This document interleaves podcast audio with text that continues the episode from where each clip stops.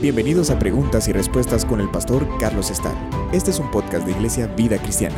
Puedes enviar tus preguntas al correo preguntasbiblicas@vidacristiana.org.gt. Nos preguntan si la didaje puede tomarse como doctrina. Lo primero que tenemos que hacer es familiarizar a todos nuestros oyentes con la didaje. A lo mejor muchos eh, no, no, sepan lo que es, pero es una, es una obra que fue escrita en griego eh, a finales del siglo I o en principios del siglo II probablemente. La palabra didaje significa instrucción, doctrina, enseñanza. Es la misma palabra para doctrina que, vemos en las escrituras. Y pues es una obra que se escribió, eh, si antes o después de la muerte de los apóstoles, quién sabe, pero es una serie es una obra no muy larga, no muy extensa. Es una obra que había estado perdida por siglos y la encontraron finalmente en el siglo XIX. Entonces, pues se hicieron los estudios y aparentemente era una obra muy, muy atesorada entre los primeros cristianos, especialmente los de la segunda generación. Eh, precisamente los del siglo I, siglo II, más o menos. Y esta obra es ah, una de las que se considerarían libros apócrifos del Nuevo Testamento o libros espurios. Son, son obras buenas para leer, pero no forman parte del canon bíblico. No son, no son enseñanzas inspiradas por Dios de la manera como lo fueron eh, aquellas que tenemos en toda la Biblia, el Antiguo Testamento y el Nuevo Testamento que tenemos nosotros en nuestras manos. Así es que pues, es una serie de enseñanzas, comentarios y es una obra a través de la cual buscan eh, establecer algún tipo de forma, algún tipo de orden para las prácticas de la iglesia original. Habla de varias cosas, hay enseñanzas morales, hay eh, enseñanzas acerca del bautismo, el ayuno y la comunión o la Santa Cena. También hay, enseñanzas ah, e instrucciones de, acerca del ministerio. Y también hay una que otra cosas ah, proféticas, apocalípticas. Se cita la escritura, aunque no necesariamente de manera textual. Y es una obra que eh, obviamente no tiene nada de malo. Ahora, en cuanto a establecer doctrina partiendo de esta obra, allí ya tenemos un problema. La, la hace lo que muchas iglesias, muchas denominaciones han buscado hacer. Hacen un manual, un manual de doctrina y un manual de cómo van a practicar allí eh, las diferentes cosas que tienen que ver con la práctica cristiana de una iglesia, de una comunidad. El problema es que una o dos generaciones después, esas comunidades que tienen esta clase de obras, de, instrucción, de instructivos, se quedan solo con la forma y pierden de vista la revelación del Señor. La palabra de Dios y las cosas que Dios establece o instituye para que nosotros como cristianos las practiquemos eh, son cosas infinitas, son cosas eternas. Y hoy podemos entender un grado del principio espiritual. Y otro día, cuando crezcamos un poco más y entendamos muchas otras cosas, vamos a entender otro grado del mismo principio.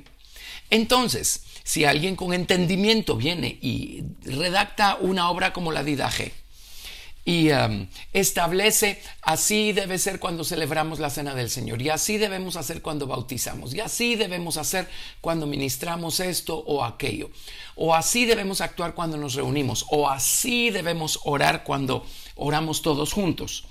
La persona que lo escribió tiene que haber tenido entendimiento y el entendimiento va íntimamente ligado a la experiencia personal. Así es que la persona lo que está haciendo es plasmando su propia experiencia en esas palabras. Y esto tiene que haber bendecido a las personas eh, contemporáneas de la persona que hizo el escrito. Pero esto no significa que allí quedó establecido para siempre cómo deben ser hechas las cosas y no las podemos hacer de una manera diferente.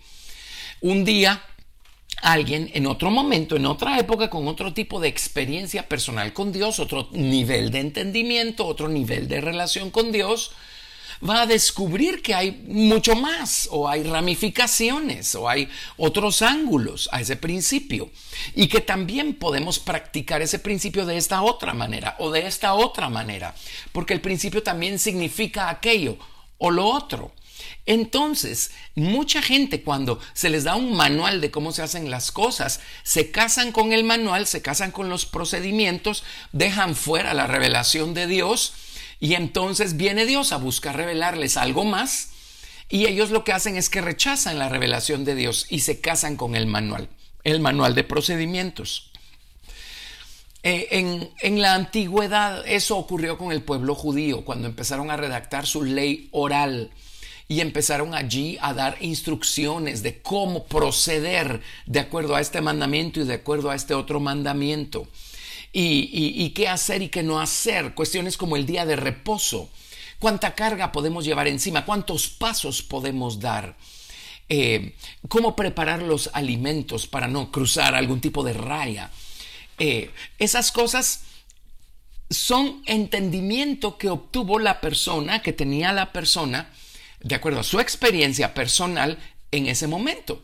Pero generaciones después, la gente se casa con ese entendimiento, se casa con esas instrucciones y dejan fuera a Dios y no siguen creciendo en el conocimiento de este o de aquel principio espiritual. Así es que, número uno, la G puede ser una obra muy interesante, muy importante, la podemos leer, por supuesto que sí, está disponible. Eh, hoy en día en Internet todo está disponible y la podemos leer. Pero obtener de allí, derivar de allí nuestra, nuestra instrucción o nuestra enseñanza, nos haría circunscribirnos a la experiencia que una persona tuvo en un momento determinado, no necesariamente inspirada por Dios, a la manera como las escrituras han sido inspiradas por Dios. Entonces eso terminaría restringiéndonos y terminaríamos reduciendo una experiencia espiritual a una forma. Eh, número uno. Y número dos, eh, la única fuente de la que podemos y debemos obtener nuestra doctrina bíblica es la Biblia. Así es que eh, el libro de Segunda de Timoteo capítulo 3, versos 16 y 17 nos dice algo maravilloso. Les leo, toda la escritura es inspirada por Dios y útil para enseñar, y esa palabra enseñar es precisamente doctrina. útil para doctrina, para redarguir, para corregir, para instruir en justicia, a fin de que el hombre de Dios sea perfecto, enteramente preparado para toda buena obra. Así es que aquí tenemos toda la escritura abarca desde el Génesis hasta el Apocalipsis y es de allí de donde nosotros debemos obtener instrucción, enseñanza, doctrina. Y puesto que la palabra de Dios es algo que está vivo, el autor de la palabra de Dios está vivo, y aquí no dice toda la escritura fue inspirada por Dios, hablando de la inspiración que recibió el que la escribió. No, dice tiempo presente continuo, toda la escritura es inspirada por Dios. Está hablando de la inspiración o de la, de la vivificación del Espíritu Santo eh, en la palabra que experimenta el que está leyéndola hoy, eh, la revelación que obtenemos hoy. Así es que hoy podemos nosotros eh, encontrar mucho más instrucción, mucho más enseñanza. Si estudiamos las escrituras, el día de mañana regresamos a los mismos principios y como nuestra experiencia personal ha crecido aún más, vamos a encontrar otras cosas, otros mundos. Va a dar todavía más fruto la palabra de Dios. Déjenme hacer una pausa aquí, llevármelos a Marcos, capítulo 4, eh, del verso 26 al 29. Y aquí el Señor nos explica las diferentes fases por las que puede pasar, fases de desarrollo, por las que pasa una y la misma semilla. La palabra de Dios es una semilla que Dios planta en nuestro corazón. Pero eh, según nuestra experiencia personal, esta puede estar en alguna de las tantas fases por las que puede pasar una planta que está creciendo. lo que significa que unas personas van a ver una fase, otras van a ver otra, el entendimiento de otras va a ser más completo, el entendimiento de otras va a ser más básico. Si ellos vienen y redactan un instructivo de acuerdo a su entendimiento de cómo tienen que ser hechas las cosas, hay algunos que no lo van a entender y no les va a gustar. Y hay otros que van a ver más allá de aquello. Y y o se van a quedar restringidos negando la revelación de Dios y casándose con los escritos de alguien, o van a tener que hacer a un lado los escritos de alguien eh, enemistándose con otras personas y van a tener que abrazar la revelación de Dios. Este fue el caso nuevamente clásico de los ah, primeros cristianos convertidos cuando lo que prevalecía era el judaísmo en, la antigüedad, en el, en el, mundo donde empezó a suscitarse esto, ¿verdad? Así es que, eh, pero vámonos a Marcos 4:26. Decía además, así es el reino de Dios como cuando un hombre echa semilla en la tierra y duerme y se levanta de noche y de día y la semilla brota y crece sin que él sepa cómo. Porque de suyo lleva fruto la tierra, primero hierba, luego espiga, después grano lleno en la espiga, y cuando el fruto está maduro, enseguida se mete la hoz porque la ciega ha llegado. Aquí tenemos cuatro niveles en el que se encuentra la misma semilla, hierba, espiga, grano lleno y fruto maduro. Veamos, por ejemplo, hay denominaciones que en su, en su manual de la doctrina particular de esa denominación, por ejemplo, dicen o establecen que el bautismo con el Espíritu Santo es algo que ya caducó con la muerte del último apóstol, eso era solo para la iglesia primitiva, para los primeros creyentes, y hoy en día esa experiencia ya no existe, por lo tanto no debemos pedirla, no debemos anticiparla. Ha habido ocasiones en donde en reuniones de gente que ha sido instruida de esa manera, el Espíritu Santo llega, se manifiesta, se derrama, bautiza a la gente y la gente empieza a hablar en otras lenguas. Y a lo largo de la historia ha habido muchas denominaciones que se han dividido a causa de eso. Ahora, ¿por qué? Porque resulta ser que ese instructivo o esa doctrina, entre comillas, de esa denominación en particular, obedece a la experiencia en un momento determinado de una persona determinada. Y si una persona, eh, valga la redundancia, personalmente no ha sido bautizada con Espíritu Santo, a lo mejor por orgullo y eh, definitivamente por ignorancia, va a terminar concluyendo eh, algo así. Como yo no recibí el bautismo con el Espíritu Santo, entonces la conclusión es eso ya no existe, así es que nadie más puede recibirlo. Y entonces pues hay gente que se ha casado con las doctrinas de sus denominaciones o de algún autor en particular. Y resulta ser que Dios tiene toda una experiencia espiritual aguardándole. Pero la elección está entre a quién le vamos a hacer caso o el reporte de quién vamos a creer. ¿Vamos a creerle a Dios y a seguir haciendo progreso espiritual o vamos a seguir aferrados a nuestras doctrinas personales o a las doctrinas de nuestras denominaciones o de algún escrito? Entonces, ese es el peligro con, escritos como estos. No que no sea muy interesante leerlos y muy instructivo y muy informativo, pero no vamos a utilizar estos escritos como la base para nuestra experiencia personal cristiana. Eh, lo único que podemos usar para nuestra base o de base para nuestra experiencia personal cristiana es la escritura bíblica desde el Génesis hasta el Apocalipsis.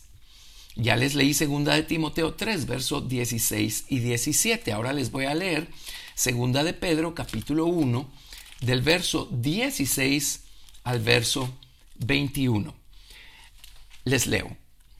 Porque no os hemos dado a conocer el poder y la venida de nuestro Señor Jesucristo siguiendo fábulas artificiosas, sino como habiendo visto con nuestros propios ojos su majestad.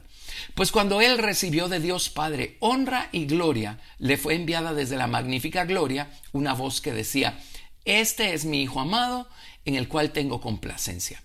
Y nosotros oímos esta voz enviada del cielo cuando estábamos con él en el Monte Santo.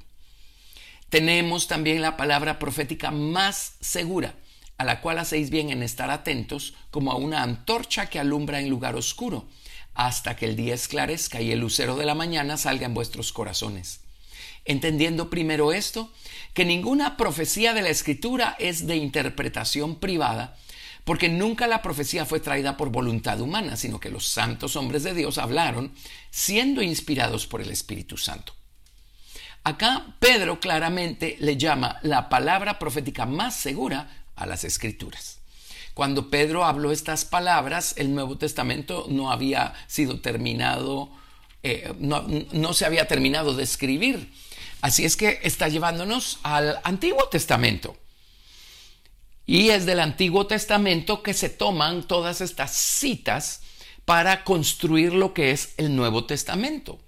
El Nuevo Testamento es una explicación del Antiguo. El Nuevo Testamento se compone de, en probablemente 75-80% de su contenido, son citas directas o indirectas del Antiguo.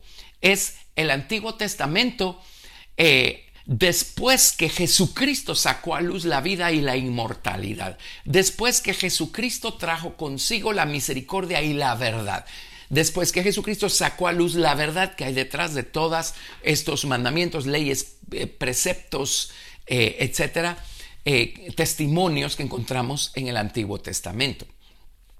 Así es que aquí tenemos pues la palabra profética más segura es la palabra escrita, las escrituras. Vámonos a Efesios capítulo 2 del verso 19 al 20. Efesios 2 del 19 al 20 dice, así que ya no sois extranjeros ni advenedizos, sino conciudadanos de los santos y miembros de la familia de Dios, edificados sobre el fundamento de los apóstoles y profetas, siendo la principal piedra del ángulo Jesucristo mismo. Y sigo leyendo, en quien todo el edificio bien coordinado va creciendo para ser un templo santo en el Señor, en quien vosotros también sois juntamente edificados para morada de Dios, en el Espíritu. Acá se nos dice que estamos edificados sobre el fundamento de los apóstoles y profetas, siendo la principal piedra del ángulo Jesucristo mismo. Los apóstoles nos dieron el Nuevo Testamento, los profetas nos dieron el Antiguo Testamento.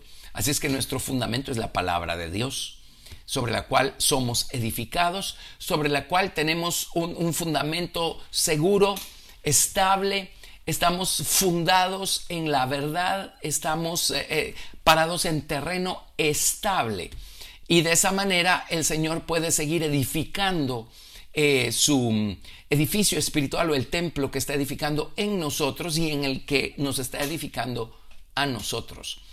Así es que doctrina solamente de las escrituras. Por algo todas estas otras obras, por interesantes que sean y vale la pena leerlas, eh, son deuterocanónicas, están afuera del canon bíblico y son pues lo que se llama eh, libros apócrifos o espurios, que es eh, como llegó a, volverse sinónimo la palabra apócrifo, espurio. así es que no tienen el grado de inspiración que tienen las escrituras, de ninguna manera. Y en 1 Corintios 4, verso 6, les leo algo tremendamente importante. Primera de Corintios 4, 6 nos dice, pero esto hermanos lo he presentado como ejemplo en mí y en Apolos por amor de vosotros, para que en nosotros aprendáis a no pensar más de lo que está escrito. No necesitamos nada que no esté escrito. Así es que eso nuevamente nos lleva a las escrituras, en donde eh, parados en ellas estamos seguros, sólidos y estables. Déjenme para terminar insistir, volver a insistir en un principio muy importante. Pero para muchas personas son más importantes los escritos de su denominación que las escrituras. En algún momento a lo mejor coinciden, pero luego los escritos igualmente eh, van a salir de la experiencia personal de quien los escribió. Y él podrá tener su experiencia, mucha o poca, pero Dios me ha llamado a mí a tener la mía. Así es que si, eh, si para seguir adelante con Dios tenemos que dar la espalda a los preceptos de nuestra denominación, en nosotros queda hacer la elección, la gloria de quién vamos a apreciar más, la gloria de los hombres o la gloria de Dios. busquemos a Dios y busquemos seguir caminando con Dios. La palabra de Dios es eterna, es infinita, es una fuente inagotable, siempre se está expandiendo. Es una semilla que siempre está creciendo más y más. La planta crece más, se desarrolla más, da cada vez más fruto. Así es que si ya entendemos las escrituras a un nivel, no nos casemos con ese nivel, siendo que hay otros niveles más altos y más profundos. Sigamos haciendo progreso con Dios y nuestra experiencia personal va a ser cada vez más maravillosa. Gracias por escuchar Preguntas y Respuestas con el pastor Carlos Estal. Si deseas participar, recuerda enviar tu pregunta al correo preguntasbiblicas@vidacristiana.org.gt y no te pierdas el siguiente episodio porque tu pregunta puede ser la siguiente a responder.